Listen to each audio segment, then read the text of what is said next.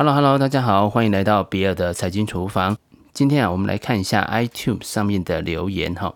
有位听众啊是 Tim 许一二三四五，非常感谢他哈，给我们一个五星的评价。然后呢，他说呢，这是一个超棒的理财观念分享哈。那也特别提到呢，哎，比尔的口条很好。讲解呢，投资深入浅出，好让听众啊受益良多哈，感谢你哈。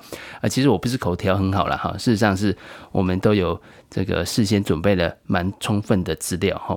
好，再来就是说呢，他有提到啊，原来存股呢要买长期上涨的 ETF 当做标的。好，这里啊其实就是我们特别有提到哈，就是如果以个别的股票来存的话呢，事实上风险是比较大的哈，所以。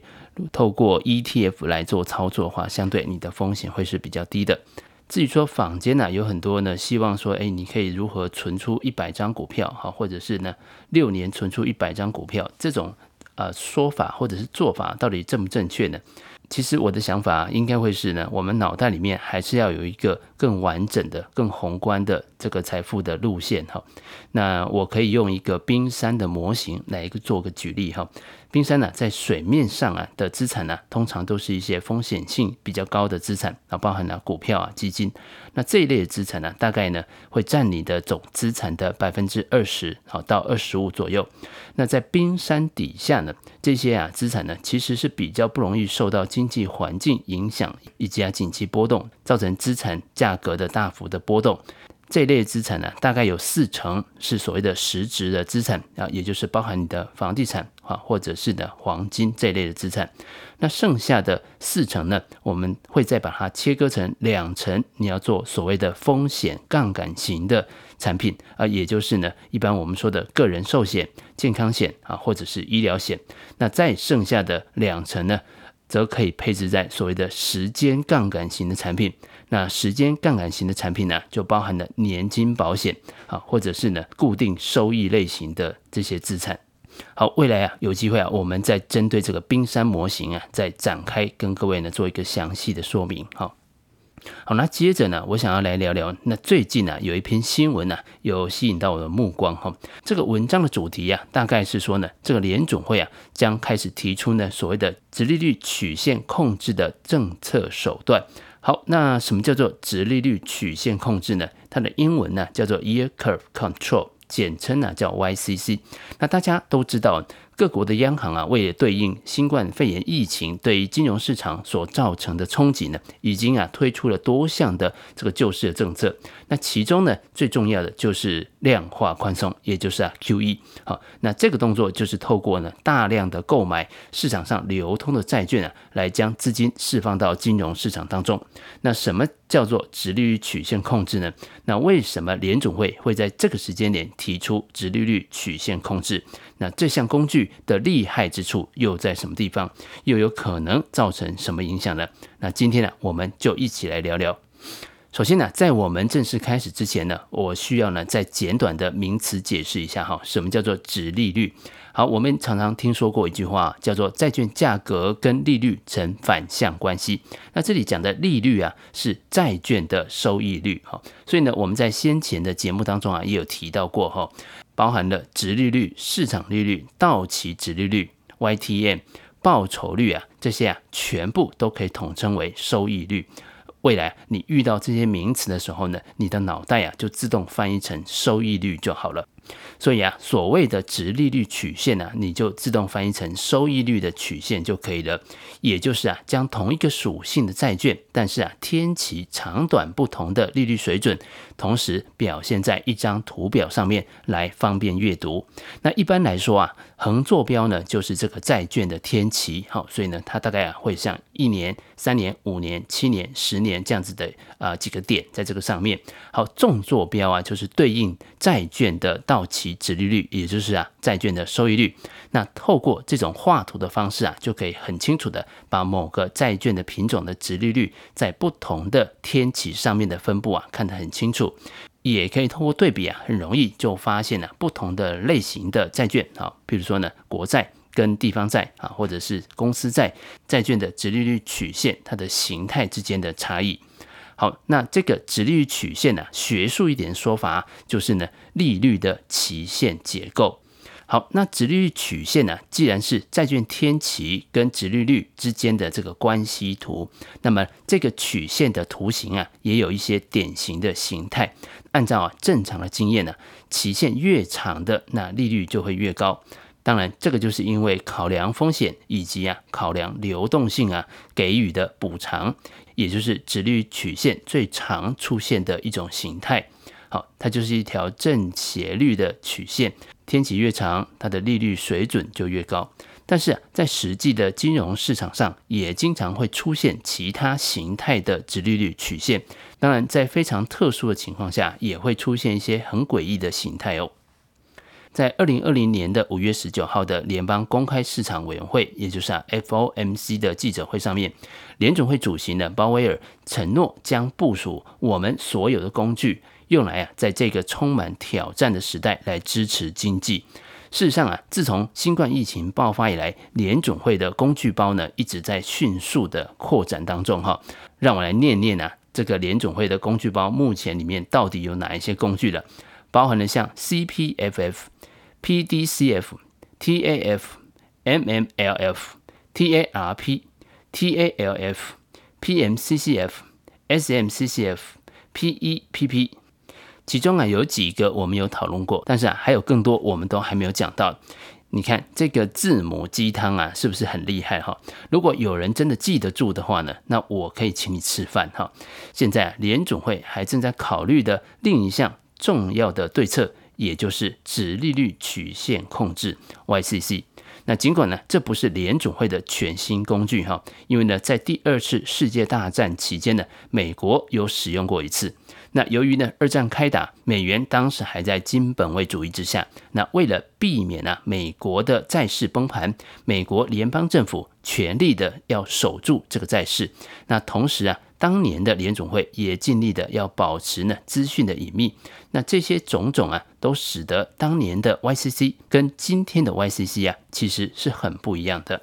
那什么叫做直利率曲线控制 YCC 呢？主要就是要来为中期的债券设定一个特定的利率上限，好，设定一个利率的目标啊，然后呢，购买政府的债券来实现这个目标。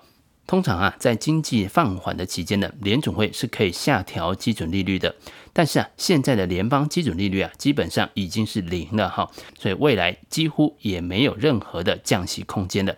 但是在 YCC 之下呢，联总会啊可以透过设定一个中期的利率目标，然后购买政府债券，那进一步啊可以持续的为市场注入资金。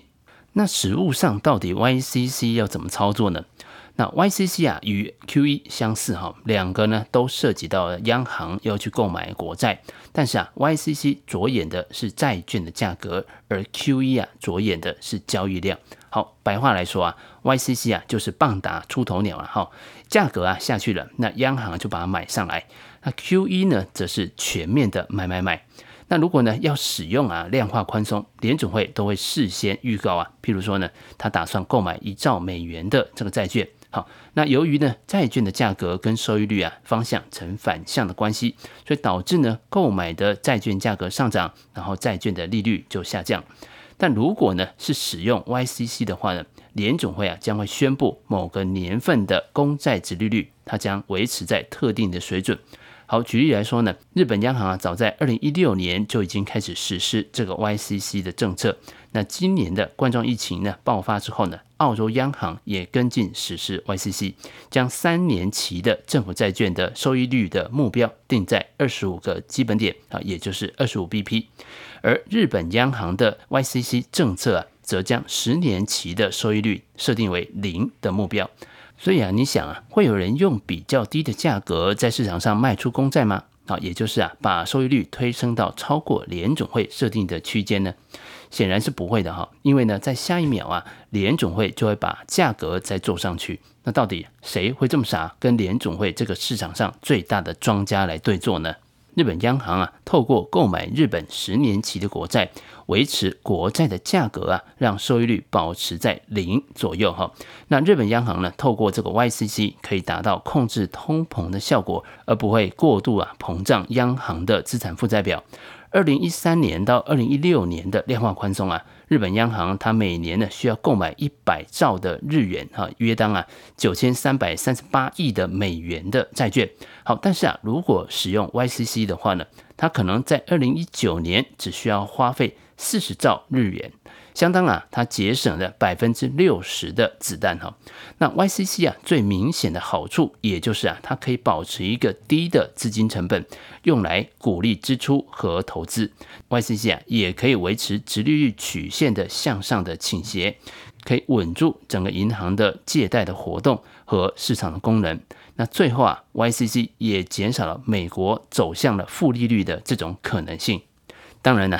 YCC 的批评者呢，也特别警告说呢，由于呢整个利率的定价都是联总会定的，那未来我们如果呢在观察利率的走势呢，几乎啊已经看不出来任何跟经济成长和通货膨胀有关的资讯了。所以啊，未来的投资人跟政策的制定者可能都将进到一个瞎子摸象的一个情境里面去了。而且呢，这个利率的上限呢，不仅会扭曲国库券的定价，还有可能啊，会使亏损的公司能够呢，轻松的以信贷来维持它的生命。那自从啊，金融危机以来呢，这种趋势已经啊，呈现了一种上升的一个状态。